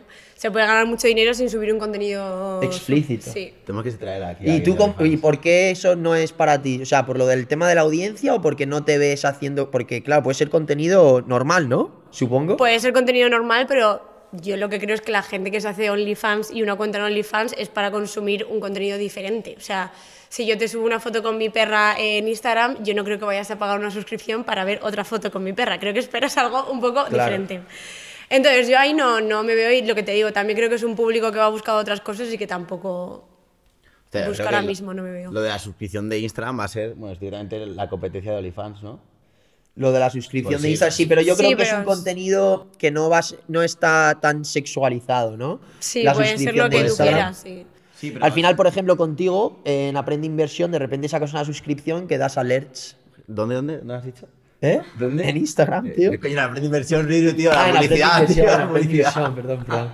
Perdón, estaba lento ahí. Pero ¿sabes lo que te quiero decir? Que, no, que yo creo que OnlyFans sí que está más dirigido a... Claro, va un poco más dirigido a eso. Lo de las suscripciones es cierto que tú imagínate que hace recetas. Pues puedes poner un contenido mensual Claro, de claro, suscripción que sea pues más enfocado a eso, más top, más profesionalizado y demás. Entonces, Sí, yo lo decía en el sentido de que como que, por lo menos en Estados Unidos, yo pensaba que de OnlyFans, o sea, la gente que estaba en Onlyf- en OnlyFans venían de Instagram, de modelos de Instagram, que de repente se hacían tipo la Corina Koff y tal, de influencers. Entonces digo, bueno, si, si ya tienen la audiencia en, en Instagram, con que ya hagan una suscripción. Sí, totalmente. Bueno, Hombre, en OnlyFans yo te digo, en plan, la gente con lo que le gusta el salseo y todo esto, yo creo que es fácil atraer a gente. En plan, la gente ya sabe que se mete Sí, a algo que es claro. diferente, un poco morboso, un poco tal. Sería fácil atraer gente, pero es Sí. lo que te digo, también tienes que tener claro el público que quieres. Si te la pela, pues oye, maravilloso. Si OnlyFans, lo que se lo, se lo conté el fin de pasado, que un amigo mío tiene OnlyFans y se saca una pasta y él no sube ningún tipo de contenido heavy. Y es como, pues es que ole tus narices de decir, pues mira, te sacas una pasta subiendo cosas que sí con tu, con tu pareja, contigo mismo, en plan, pues maravilloso, es genial, pero es lo que te digo, te tiene que gustar, tienes que, que querer eso y yo en mi caso pues no me veo ni lo que... Ya. ¿A ti no te gusta el salseo? A ver, no te voy a mentir, Sí, todo, todo el mundo acabamos cotilleando, o sea, esto... mm, ¿qué El que- marujeo es... Eh, Sí, es, pues es que te tienes que meter en TikTok solo y ya te aparece todo, ¿sabes? A día de hoy. Entonces, no vivo por y para el cotilleo, pero pues claro que me entero de cosas como todo el mundo Vale. y más en España, que es, esto es como ley de vida, ¿no? El, el salseo, sí. para bien y para mal, la verdad es que Sí, para bien y para poco- mal, total. sí, Yo el otro día estuve escuchando que me comentó mi novia que hay una chica en Estados Unidos que factura un millón de dólares al mes haciéndose fotos de sus pies en OnlyFans. Me lo creo. Yo tengo unos pies muy bonitos. eh. No, yo por eso, yo, yo por eso después, de esa historia, yo dije, yo dije, directamente quiero tratarme los pies. Voy a hacerme la, la pedicura, se llama, ¿no? Sí. Y voy a ¿Sabéis? hacerme A mí, OnlyFans, tío. a mí en Instagram me escribe un chico todos los días, o sea, esto es 100% real, me escribe todos los días diciéndome que le venda zapatos míos. Que quiere zapatos usados míos. O sea, me llevará escribiendo un año, año y algo. Y luego tuvimos que bloquear a otra persona en, en el email de, de mi manager y tal, porque pedía ropa interior mía usada. Y obviamente ya como, Claro, no, es que hay gente muy heavy, ¿eh? Sí. No nos damos Sí. cuenta. Las redes sociales pueden ser peligrosas también, en plan, dependiendo con lo que te encuentres, con lo que te llegue y cómo las manejes, hay que tener cuidado también, pero que sí, sí. O sea, lo de los pies sí que lo había escuchado yo de, de varias personas, de sacar mucha pasta por eso. Es heavy. No, no, es Un millón. Es un millón heavy. al Me has mes. dejado loco. Al mes. Pero ¿qué hacen esos pies? A ver, yo lo que sí que no sé es si es contenido exclusivamente de pies o es pies con algo, ¿sabes? Claro, ahí ya no, no, no sé. Bueno, si no se saca si un millón de dólares enseñando sus pies, sus narices. No, o no, sea, No, claro, claro, fantasía, claro. ¿sabes? Debe ser. Hay que chequearla bien. Joder. Oye, ¿y cómo lleva eh, tu novio a nivel personal? Claro, porque el hecho de que seas famosa o influencer de éxito con muchos seguidores, supongo que cuando salgas de fiesta, pues muchos chicos intentarán contigo o que hablarte o directamente conocerte. Eh, ¿Eso luego a nivel personal se traslada a cómo llevas la relación en, en ese aspecto? Pues mira, yo es que creo que es la primera relación que tengo basada al 100% en la confianza. Entonces, con él sí que me lo han puesto siempre súper fácil desde, desde el minuto uno. Nos conocimos en Tarifa y yo me acuerdo que ese día pues coincidió que varias personas me estaban pidiendo fotos tal y el tío miraba todo el rato con una cara de ¿quién coño es esa? O sea, ¿quién coño es esa? Y él no, no sabía quién era y eso yo creo que fue para mí un poco como el punto positivo de decir, vale, no quiere nada de mí, de Rocío Camacho, quiere conocer a Rocío Caballero Camacho y ya está. Entonces, sí que es cierto que al principio yo creo que él era un poco de... que le, impresionaba un poco, pero a día de hoy, lo que te digo, eh, es una relación basada al 100% en la confianza y lo sabe perfectamente que jamás pasaría nada. Y aparte, como soy así, yo sé que si, imagínate que pasa algo algún día, no va a pasar. Yo no podría, yo se lo contaría al minuto uno a él, ha pasado esto. Entonces, no, es una relación basada al 400% en la confianza y no, lo lleva, lo lleva bien, lo lleva con naturalidad, le da pereza en mi mundo bastante, pero son mundos muy diferentes, el mundo del tenis y el mundo de las redes, entonces... Supongo que haga de fotógrafo muchas veces. ¿no? Sí, hace de fotógrafo y eh, últimamente no lo hace mal. A No, veces le da bien. perecilla. Está cogiendo sí, timing. Sí, sí, sí, no lo va Hostia. haciendo mal. Está cogiendo timing. Le cuesta más aparecer en cámara y todo esto, le cuesta un poco más. No, pero últimamente. No, pero le he visto, a ver, le le he visto, engaño, ¿eh? ¿eh? Le engaño bastante. Oye, y está subiendo, ¿eh? Este, la marca personal está ayudando mucho. Bueno, bueno, yo hicimos una promesa que es que si llegaba a los 10.000 tenía que subir más, más contenido y no está pasando. No, ¿Por qué no? Él no está subiendo subiendo más contenido. Y ha Dijo- llegado a los 10.000. Claro, tiene 10.400, 10.500 y no está subiendo contenido, entonces ahí le tenéis que meter un poco de Hombre, caña a caña. Con el trabajo, viajando. Claro. tal, No, es que encima es clave. Oye, te digo, una Claro. gente de tenis con marca personal. Claro, pero es que es una influencer con una gente de tenis que es antirredes. O sea, es que es un combo un poco. Yo que no tenía ni idea de, de lo que. O sea, no tenía ni idea de tenis. Yo me acuerdo de los primeros días que él me hablaba de no sé qué. Y yo sí, que sé lo que es una raqueta. Y sé que no se grita gol en el tenis. Y hasta ahí he llegado, ¿sabes? En plan, no sabía nada más. Entonces es un combo, yo creo que los dos nos, nos vamos adaptando un poco el uno al otro. Qué guay. Pero ha sido ya bastante, ¿no? Sí. Estuviste en, en el US Open, estuviste, ¿no? Sí, y en el US Open también estuve. Y en Barcelona, que fuimos al Godó, Creo que fue, sí. O sea, que ya estás pillando las reglas, por lo menos. Voy ¿no? pillando, sí. Está me va, muy me guay va- el sí. del tenis. A mí me, me va mí molando. Ahora, he jugado un día y yo quiero aprender a jugar más. Sí, porque hay looks monísimos, entonces digo, me quiero Ah, vestir e ir a jugar, claro, buenísimos. claro. para él hemos- nada. Nada, hemos ido a jugar un día y de vacaciones, entonces ya iremos, ya iremos. ¿Eres una chica deportista o no? Buah, ¿te cuento la verdad? Eh, hace unos años... Toda la verdad. Sí, toda la verdad. Hace unos años era horrible. Eh, no movía un dedo, me daba muchísima pereza entrenar. Cuando lo hacía era cero constante, rollo una vez eh, cada dos meses, cero constante, y comía fatal. O sea, y mi hermano es preparador físico de- del Real Madrid femenino. Entonces, cuando yo he vivido con él, tú imagínate eh, el, el caos. Yo alimentándome de hamburguesas y mi hermano con sus recetas, sus comidas, o sea, súper healthy. Y yo todo lo opuesto. Y luego en cuarentena lo que pasó fue que, bueno, pues yo como estaba tan aburrida empecé a cocinar, empecé a cocinar, empecé a investigar un poco sobre alimentación y dije, ¿qué mierda te estás metiendo en el cuerpo desde hace años? ¿Qué estás haciendo? Y como estaba aburrida, pues empecé a entrenar lo que hizo todo el mundo, por videollamada con él. Y cogí los hábitos de entrenar todos los días a las 8 de la mañana, de lunes a domingo. Y vi que no me costaba. Y aparte de que no me costaba, cuando cogí el hábito, me hacía sentir bien, veía cambios en mi cuerpo y me gustaba. Y, cuando acabó la cuarentena, yo dije, bueno, ya verás, esto se me va a pasar a los dos días, porque esto es ahora que me ha dado por estar encerrada, el comer sano y la tontería de entrenar, y cuando se acabe esto, pues irá toda la mierda. Y continué, continué, Ah, sí. Bien. Pero vas todos los días. No, No, no, no. ah, vale. o sea, seamos realistas, tampoco soy aquí, no, no, no, no. todos no. los días a las ocho. No, hay semanas que pues estoy más liada, o por ejemplo como esta que todavía no he ido, pero por lo general intento ir 3-4 días y... O sea, gimnasio, pero que eh, levantas pesas. Sí, bueno, eh, pesas y luego como yo tengo Body Lobby, que es mi, mi plataforma, eh, combino un poco los entrenos que hay ahí con entrenos en el Perfecto. gimnasio. ¿Y has notado algún cambio personal en tu vida? Joder, desde pero que. sí. Sí, aparte de que me siento con más energía, yo antes sentía que esto parece una tontería, pero yo soy pequeñita y yo decía, como soy pequeñita y delgada, ¿cómo me voy a fatigar yo caminando? O sea, sí, estoy sana, ¿no? Por estar, por estar delgada tengo que estar sana. Y yo me acuerdo que salía a caminar media hora y es que era como... Digo, sin ni fumo ni nada, ¿y por qué? Bueno, claro, es que si no te mueves en todo el día, Claro. porque estás así todo el día, pues claro que no tienes ninguna salud física. Y a día de hoy, pues al ir al gimnasio sí que aparte, a nivel coco, me hace desconectar, que también me cuesta mucho, eh, pues que es un, es un trabajo súper absorbente el tema de las redes, entonces me ayuda a desconectar. Eh, cuando tengo que ir a pasear a Lola por las mañanas o cuando salgo con ella, también es un momento como un poco de, de desconexión, de relax. Entonces yo creo que me viene mejor a nivel coco que a nivel, bueno, a nivel físico, claro, no puedo hacer ningún mal, ¿sabes? Pero a nivel coco me viene muy, muy bien.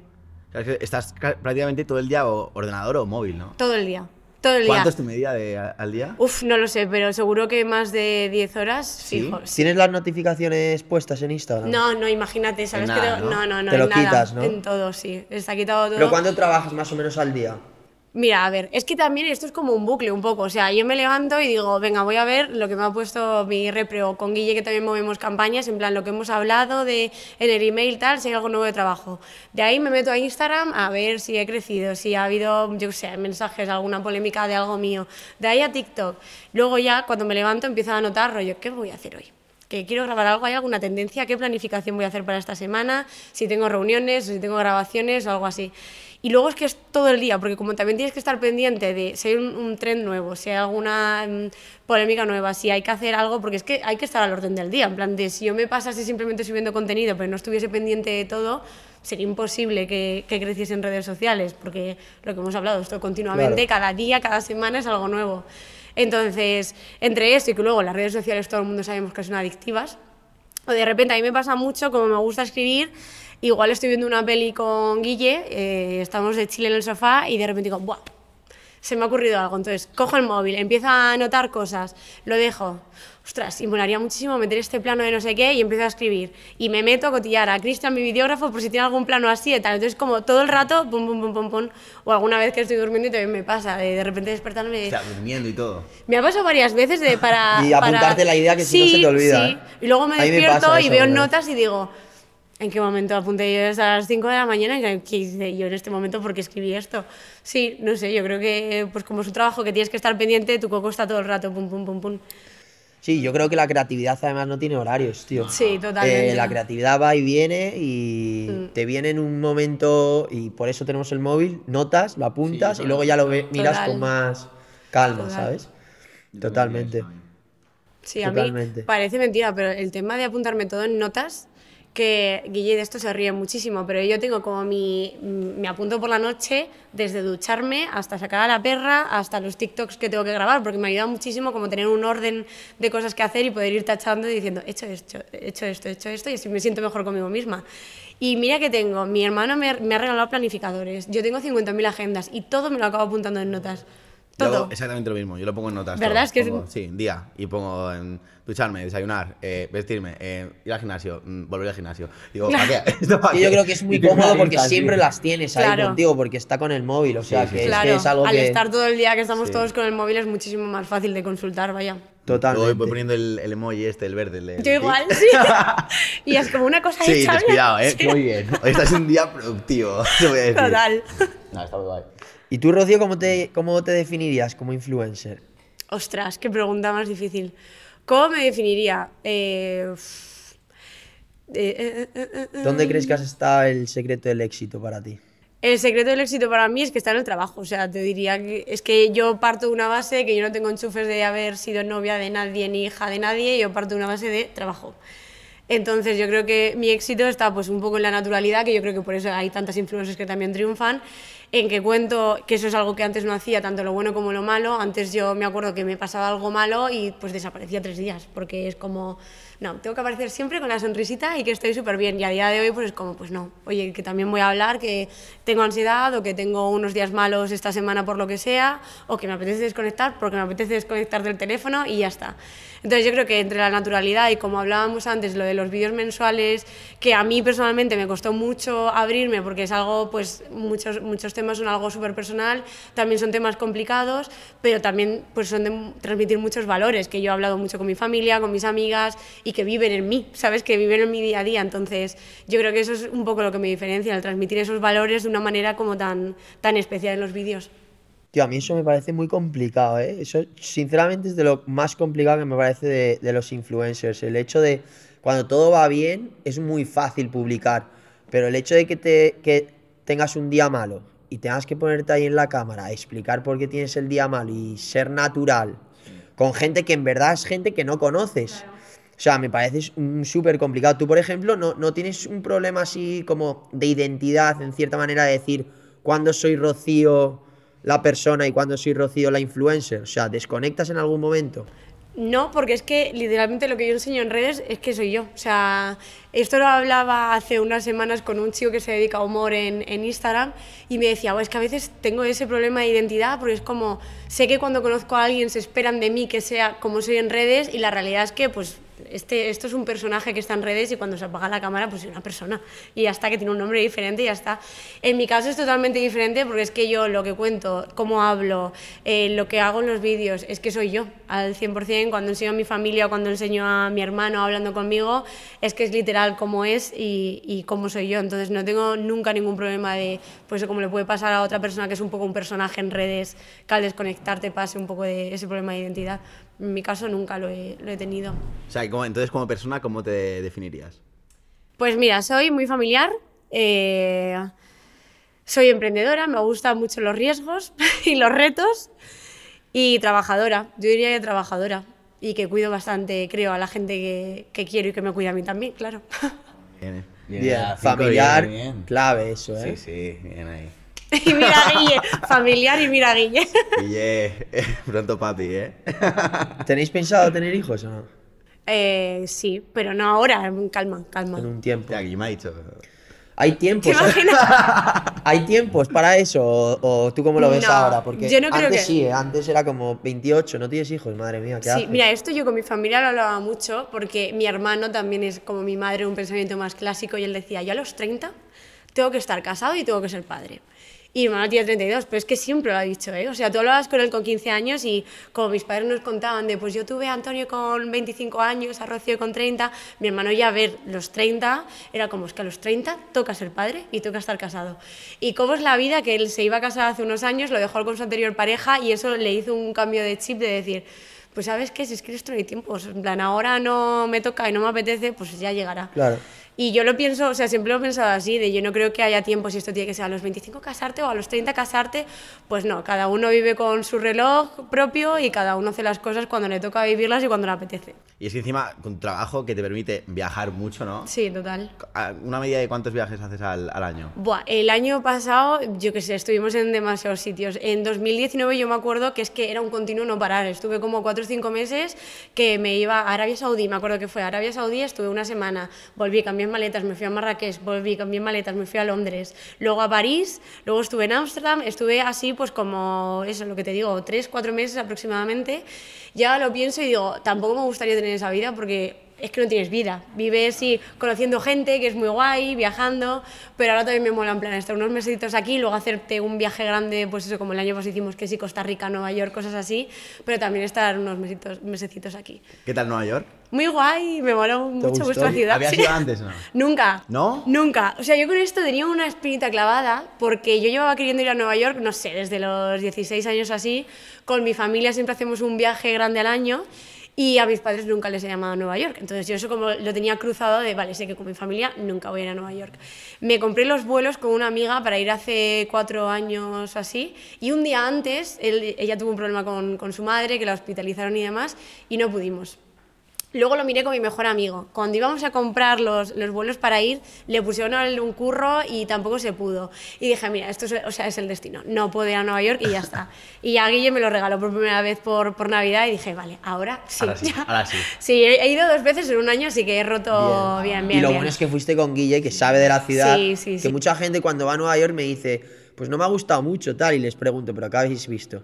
Me dicen, pues Times Square y dos cosas más. Digo, Park. claro, pero es que no has visto, no has visto Nueva Claro. York, porque Nueva York es Brooklyn, el Claro. barrio judío, Greenpoint, o sea, zonas que Claro. la gente normalmente, pues como te pasa un poco en Madrid, que vas a Madrid a la Plaza Mayor, como mi novia, que me dice, "Eh, fui a Madrid, no, me gustó, pero bueno, fui a la Plaza Mayor. Y digo, ya, pero Plaza Mayor es uno de 100 cosas que Claro. hay en Madrid, ¿sabes? Ir con un guía a cualquier sitio, a alguien que 100%. conozca es clave. 100%. Sí. Que se conozca las calles de por ahí. Sí. Total. Oye, Rocío, a ti, yo creo que sé qué me vas a decir, pero ¿a ti te ha cambiado algo el hecho de ser famosa? ¿O no te ha cambiado en nada? Te voy a contestar con total sinceridad y es que no. O sea, no porque yo me sigo juntando con las mismas personas que me juntaba antes, me sigo rodeando de, de lo mismo y sigo buscando lo mismo a nivel personal y a nivel profesional. De verdad, 100% sincera que no. Pero tú no crees, tú no crees, por ejemplo, que a nivel de mindset, a nivel de mentalidad, como eso que dicen que cuando level up, cuando subes de nivel, como que tu mentalidad también se pone a ese nivel y tienes nuevas ambiciones, Sí, te sí. comportas de una forma diferente, como que sabes que tienes un valor que antes pues no lo veías en ti. Entonces, en eso sí que has cambiado algo. Sí, a ver, en el sentido de que ahora sí que tengo más seguridad en mí misma para hacer ciertas cosas y obviamente mis ambiciones y mis objetivos son diferentes a lo que me hubiese planteado hace cinco años, cuando empecé o hace siete o, o, dema- o demás. Pero, y también el hecho de que eso es algo que me molesta, pero al fin y al cabo es inevitable en mi trabajo, el no valorar tanto muchas cosas materiales, porque te dan todo tan regalado, es todo tan fácil que como que pierdes valor muchas veces a, a las cosas y eso es algo que es difícil el hecho de decir, vale, me he comprado esto, joder, que me lo he comprado, que mola, que no tiene por qué valer 2.000 euros para que mole y esté guay y lo tienes que valorar igual. Entonces, eso sí que se pierde un poco el valor y cuesta un poco más en ese sentido como tener un poco más los pies en la tierra y el hecho de las ambiciones, pues claro que cambia, pero por el resto yo creo que mi manera de, de ser, tanto con mi gente, con mi familia, con mis amigas, creo que no ha cambiado nada, vaya. Chapo. Sí, bien, sí. bien. Bueno, rodearse de buena gente es lo que tiene, ¿no? O sea, al No, final. sí, 100%. sí. Claro. Sí, yo creo que rodearte de la gente adecuada es lo que te hace tener un poco los pies en la tierra, vaya. ¿Has visto a mucha gente que se la ha ido? Sí. Sí, pero y, y lo que te digo, no es nada malo porque es que es algo muy fácil en, en mi mundo, que se te vaya la cabeza es súper sencillo. Piensa que tienes acceso literalmente a todo. O sea, sí, Especifica, ¿qué es todo? Pues quieres salir de fiesta gratis, lo puedes conseguir. Quieres bebida gratis, la puedes conseguir. Quieres juntarte con famosos, es que si tienes el verificado, es que y te relacionas en un mundo tal, lo vas a conseguir. Eh, ¿Quieres ropa gratis? La puedes tener. ¿Quieres hoteles gratis? También los puedes tener. Viajes ¿Quieres- gratis también. Claro, sí, tienes acceso a tantísimas cosas que es como una vida idílica, que podría parecer una vida idílica, que obviamente no lo es, como ninguna. Pero claro que se te puede ir la cabeza, es fácil. Por eso yo cuando me dicen, ay, esta que es la ido, digo, pues normal. De repente ha dado un boom en tres meses de, imagínate, cuatro millones, se le ha venido un mundo totalmente desconocido, de puertas abiertas por todos lados, pues es lógico, es lo que le pasaría a cualquier persona si te llega Ya. todo de golpe. Ya. Normal. Sí, que luego es muy fácil criticar y decir, ay, cómo se ha Claro. subido luego. Claro. que- Hay que ponerse, hay que Hay que verse ahí, también en claro. esa situación. ¿Y tú que has dicho que eres tan sana que no fumas, bebes o Sí, bebes? soy súper amante de la cerveza, por supuesto.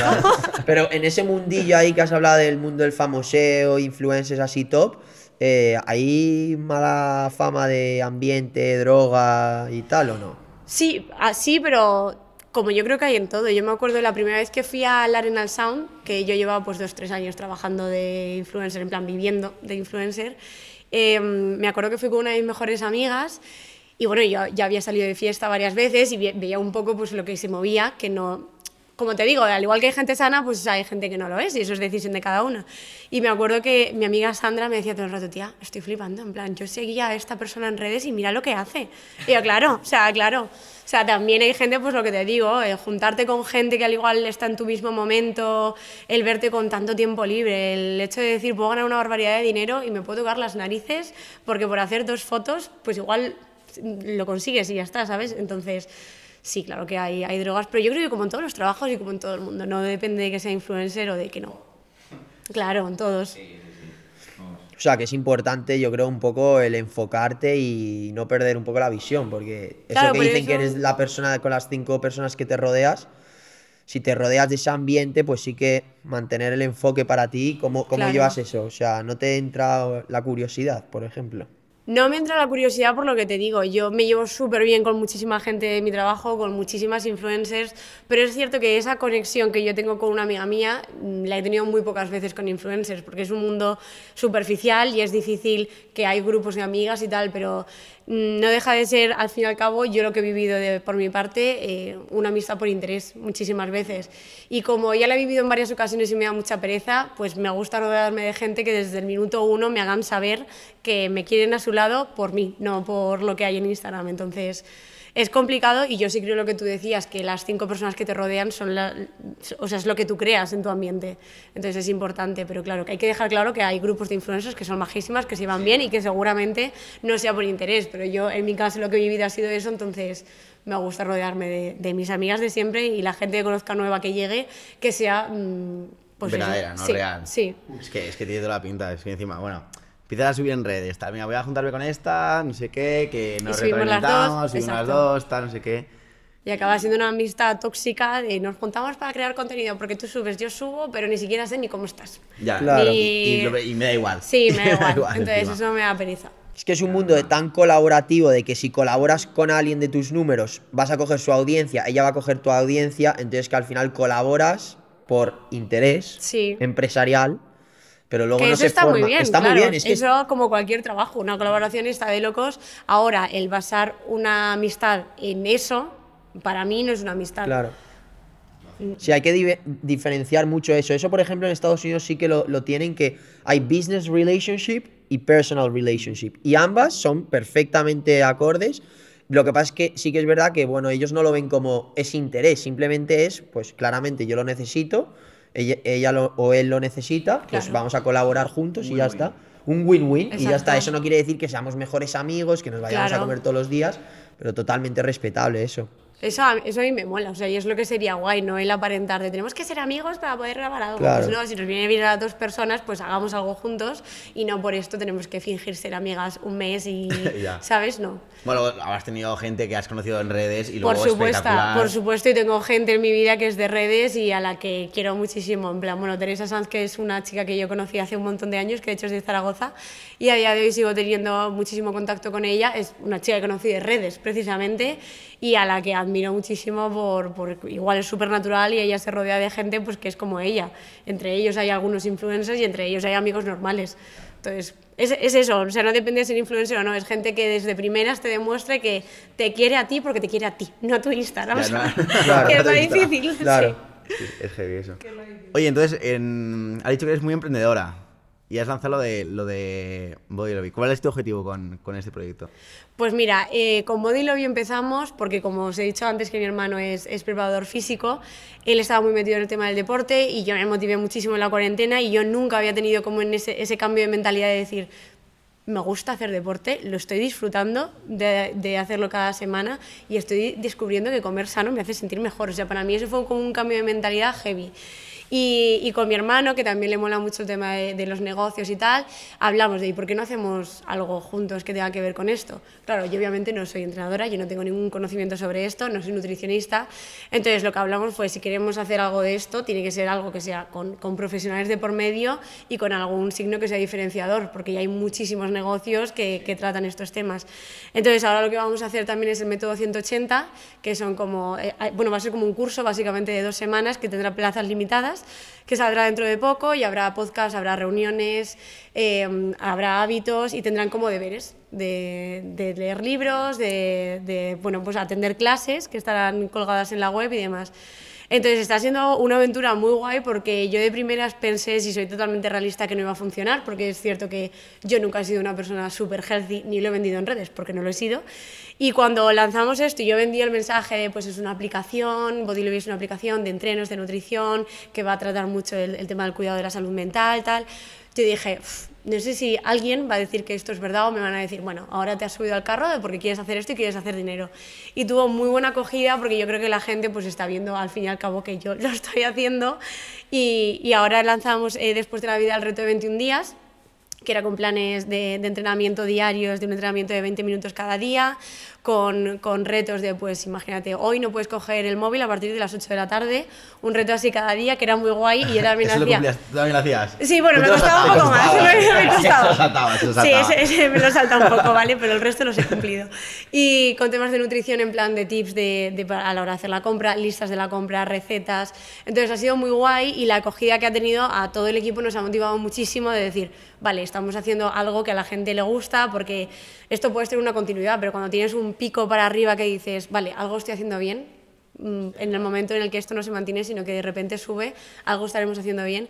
Entonces ahora nos estamos planteando de hacer esto como más de seguido estos retos, cambiándolos, obviamente haciendo cosas diferentes e integrándolos con el, con el reto este de, o sea, con el método de 180, que es eh, lo de los podcasts, eh, todo el curso y este, que para mí va a ser mi parte favorita porque tiene que ver con el tema del cuidado de la salud mental y todo esto y el cuidar eh, bastante el coco, entonces Qué guay, va a ser bueno, guay, sí. O sea, le das mucha importancia a lo de la salud mental y tal, lo, lo has trabajado. Sí, yo sí, porque he sufrido ansiedad durante muchos años. O sea, cuando emprendí mi primer negocio, Seima, mi marca de ropa, yo empecé con muchísima ansiedad y yo en mi vida había experimentado eso. Yo soy una persona súper alegre, súper tranquila y me cogí una oficina, entonces yo me iba de 7 de la mañana a 2 de la tarde allí a contestar emails, a hacer los pedidos, los paquetes, las devoluciones, absolutamente todo lo llevaba yo sola y luego a partir de las 2 de la tarde me ponía con redes. ¿Qué pasó? Que eso de lunes a domingo. Eso llegó un momento que tu cabeza no lo soporta. O sea, no, no, es imposible que una cabeza de una persona ni de 20, ni de 40, ni de 50 años asimile que tu vida se resume en trabajo y no tienes tiempo ni de pensar, funcionas como un robot. Entonces de repente empecé a que me molestaba cuando una amiga me decía de quedar, me molestaba que mis padres me llamasen, eh, estaba súper irascible con todo el mundo, eh, lloraba una barbaridad. Y yo decía, bueno, pues esto será una época que ahora porque tengo mucho trabajo y ya se pasará y ya está. Y mis padres se presentaron en Madrid y me dijeron, fin, o sea, fin, o vas al psicólogo o haces algo o se cierra esto porque no, o sea, no puedes continuar así porque no eres tú. O sea, te está pasando algo. Y pedí ayuda, estuve yendo al psicólogo y luego hice muchos cambios en, en mi marca de ropa, me metí a gente que también delegar a mí es algo que me costaba mucho y tuve que aprender a hacerlo porque es algo necesario en cualquier negocio. Y a partir de ahí dije, jope, o sea, me mola el tema del emprendimiento, no me mola tener ansiedad, entonces hay que investigar cómo estas dos partes se pueden estar en equilibrio. A partir de eso también empecé a leer muchísimo, mi hermano también, bueno, es coach también, entonces me recomendó un montón de libros, empecé a leer y demás, y me metí muchísimo eso en el tema de la salud mental y la importancia que yo nunca le había dado a lo que es tener que cuidar el coco y no vivir en un bucle continuo de ahora toca trabajar y ahora esto y ahora lo siguiente y vivir así que es como vivimos todos en una carretera de línea recta y nadie se sale del camino. Qué guay. O sea, ¿a ti te gusta leer eh, acerca de desarrollo personal y tal? Me encanta, me ¿Sí? encanta. O sea, he leído muchísimos libros, empecé por mi hermano y yo siempre he sido una persona, bueno, en la carrera tenía que leer muchísimos libros muy aburridos, obviamente, en filología inglesa, entonces como que le cogí un poco de manía a leer, no me, no me molaba. Y cuando empecé a ir al psicólogo, bueno, a la psicóloga, me empezó a recomendar libros. Y los leía y eran de estos que eran como muy difíciles de leer, que tenías que estar muy concentrada y dije, pues que qué pereza, o sea, esto no me gusta. Y se lo dije a mi hermano y me empezó a recomendar libros como que eran mucho más sencillos de leer, que igual te contaban historias y a la vez que te contaban historias te estaban explicando una situación. Y me empecé a viciar y, y como te digo, como he descubierto tanto lo importante que es cuidarme a mí, empecé a leer muchísimo y a día de hoy, bueno, ahora me estoy leyendo uno que me, re- me regaló mi hermano también, que se llama Hábitos Atómicos. Sí, ¿lo estás leyendo? Justo lo dijo Guis en el sí, podcast en que uno- en otro episodio Es muy bueno, ya sí. yo lo leí hace nada, hace tres meses y sí, brutal, un librazo, te cambia la vida. la Es verdad. muy guay, sí, sí, sí. Muy buen libro. Es muy, buen chulo, libro. sí. Pues qué bueno, Rocío. Joder, bueno, Yo vamos creo con- que está, hemos tocado prácticamente todo, ¿no? Pues prácticamente sí. Sí, sí, sí, Red sí. Excel. Yo creo que Vamos a hacer la... vamos a las preguntitas rápidas. Sí, vamos a ir con la sección final. Vale, aquí viene lo difícil, ¿no? Tenemos unas, Nah, qué va. la- lo que llamamos nosotros trippers quick questions. Venga, Unas, unas preguntas rapiditas de trip. venga, Vale. ¿Estás preparada? Sí. ¿Segura? sí. Vale, pregunta número uno. Un personaje histórico del pasado para tener una charla. Hostia. Mira, me gustaría hablar con Velázquez y que me explicase. Sí, me gustaría hablar con Velázquez. Es la primera trip, persona oye. que se me ha venido a la cabeza. Bien, bueno, es bien, que yo pintaba, eh, que no lo he dicho. Ah, vale, vale, vale. Que no lo he dicho, sí. A mí también me Muy gustaría, buena. la verdad. Vale. Vale, si fueras un objeto, ¿qué objeto serías? Ostras, nunca me he planteado esto. Bienvenida a Trippers. Un móvil, es que es muy útil. Es Tengo mucha información. la conexión, Sí, todo todo la conexión. ¿eh? Vale, buena. Un millón de euros hoy en cash o 3.000 euros al mes para el resto de tu vida. Creo que cogería un millón de euros porque puedo hacer muchas inversiones eh, con eso. Bien. ¡Hostia! Mentalidad, mentalidad buena, inversora, buena, eh. buena, buena. Vale, cuatro. ¿Qué elemento natural serías? ¿Tierra, aire, fuego o agua? Fuego, el agua lo odio. No, no, meterme en el agua lo llevo muy mal. Fuego, fuego. Fuego, el calorcito, me gusta, sí. Nos quedamos con fuego. vale. ¿Cuánto vale un Bitcoin ahora mismo? Ostras, no tengo ni idea. Tienes que responder al azar. ¿Cuánto estaba antes? Dime una media. Bueno, ¿Cuánto, cuánto te digo, hace, hace unos 2000. años estaba en, en 100. Hace unos, unos 7, 8 años. ¿2000? 2000, un poquito para arriba. Un poquito arriba. ¿2800? Bastante más para arriba. Eh, 4000. 5000, 6000, 7000. Vamos a. 23.000 está. ¿En 20 qué? Ha subido, Uy, últimamente ha subido un poquito, un poquito. Estoy muy perdida en esto. No, ¿eh? si tu novio es rico no te lo dice. Me lo oculta. Está ahí, vale. Sí, sí, mira, mira. Mira abajo, mira abajo. Vale, seguimos. Si pudieras vivir la vida de otra persona, muerta o viva, ¿cuál elegirías? Ostras. Beyoncé. Me encantaría ser Eh, ella. vale, buenísima esa. Qué Una goat. diva, me encantaría. Buenísima. Vale. Por un día, ¿eh? Tiene que ser muy pesado. ser No, no, no, no, no, la vida entera, la vida entera. Sí, es que es verdad, Beyoncé es duro, ¿eh? Bueno, pues alguien que fuese millonario, pero no conocido. Vale. Vale, buena. Buena. Vale, eh, ¿morir ahogada o morir de amor? Hostia. no sé con qué se sufre menos. Es que morir de amor es que puede ser muy agónico y muy largo, ¿eh? Ahogado. Nada, que me ahoguen, que me ahoguen. ¿Sí? Sí, sí, sí. Hostia, interesante. De amor yo creo que puede ser un proceso larguísimo, ¿eh? Sí, sí, a fuego lento, vamos. Claro, no, no, no, no. Hasta que te explota la patata. No, no, eso no. Vale, eh, ¿crees en la vida extraterrestre? No, Hostia, ¿en Primera serio? persona No. que dice que no, ¿eh? Yo no, no creo en O la sea, vida ¿crees que somos los únicos en todo el Creo que universo? hay algo, pero no creo como tal en un marciano en otro planeta. Creo que tiene que haber algo, por supuesto, pero no creo en la vida extraterrestre como tal, como nos la han vendido de... Hay unas personitas que entre ellos se comunican, tienen su comunidad, en eso no creo. Vale, vale. Mejor influencer de España. Curioso. Ay, qué, qué persona? Después de ti, digo. ¿eh? Sí, claro. Claro, claro, después de ti. ¿Quieres la dos? Mm, ¿Quieres la dos? Sara Fructuoso me gusta mucho el contenido que hace y creo que se lo trabaja mucho para eh, los pocos seguidores que tiene. Hostia, ¿tú sabes quién es? No. ya, ya. Ahora sí. Tengo que chequear. Ahora sí. Vale, y última, ya que este podcast se llama Trippers, le preguntamos la última pregunta siempre a cada invitado, es que nos cuente el mayor trip de su vida. Una experiencia random, algo así. Una experiencia. Vale. Tengo una, es que no es muy random, pero bueno, es la primera que se me ha venido a la cabeza, que fue un poco rara. Fue en un aeropuerto cuando yo me estaba yendo a Los Ángeles, que yo sentí que venía gente detrás de mí. Y dije, bueno, pues estaré yo mal de la cabeza, no, no, va a venir nadie detrás de mí. Y ya estaba dejando la maleta, estaba haciendo el check-in y tal, y vi un grupo de chicos que estaban pues como en la cola. eh, y dije, bueno, pues están haciendo la cola al igual que yo para facturar y ya está. Dejé la maleta, me voy y veo que pues venían detrás de mí. Y dije, pues bueno, es que todos tenemos que pasar el control de seguridad, ¿no? En plan... Pero yo estaba con mi cabeza de, está, está pasando algo que me estoy perdiendo. Y a la que fui a pasar el, el control, en plan, cuando pasas el móvil, el QR y demás, de repente me grita uno, ¡Rocío! Y me giro y me hizo así con un ramo de flores. ¡Pum! Y acuerdo que me quedé en plan, ¿qué? ¿Qué está pasando? Y todos como que empezaban a aplaudir, la gente se quedó mirando, rollo, pues ya su novio o algo así. Y yo me quedé como un poco en shock y me, puse roja como un tomate de qué está pasando. Eh, me dio las flores y como tenía que pasarlas tuve que tirar. Entonces el chaval se quedó con una cara de, he venido hasta aquí a darte esto. ¿Pero y cómo sabía que estabas ahí? Pues no sé, supongo que yo lo contaría en stories que me iba a Los Ángeles y miraría abuelos, pero vino O sea, como con cuatro o cinco chavales en- en, en Barajas. Madrid. O sea, enamoradísimo. Sí, pero ¿Y qué- fue... ¿Qué te dijo? ¿Qué te dijo? Él no habló, hablaron sus amigos. Ah, no habló, él- él ponía las flores y sí, ya está, ¿no? Él no habló, él estaba totalmente en shock. Entonces, para mí fue algo muy raro porque, en- o sea, venían persiguiéndome tiempo, ¿sabes? Y estuvieron haciendo la cola mientras yo estaba haciendo la cola. Entonces fue como un poco de. No sé si yo estoy mal de la cabeza y me estoy montando aquí una paranoia mía o está pasando algo. Y estaba pasando algo. Sí, sí, bueno, sí, bonito en realidad, pero un Bonito. poco raro. Pero buen trip, buen trip. Buen trip. Oye, pues nada, pues muchísimas gracias por venir. Hasta Gracias, por Rocío. traerme, hombre. Muchas gracias Muchísimas por gracias. traerme. Y, y nada, bueno, ya vendrás el año que viene a contarnos tus. Y estaré pendiente de los siguientes ya. Y Hombre, estaré con sí, el ojo claro. que se vienen Hombre, cositas, se ¿no? vienen cositas Diles, diles a la gente que se suscriban A eso, ver, que tú eres muy... Sí, por favor. ¿Cuál es la cámara?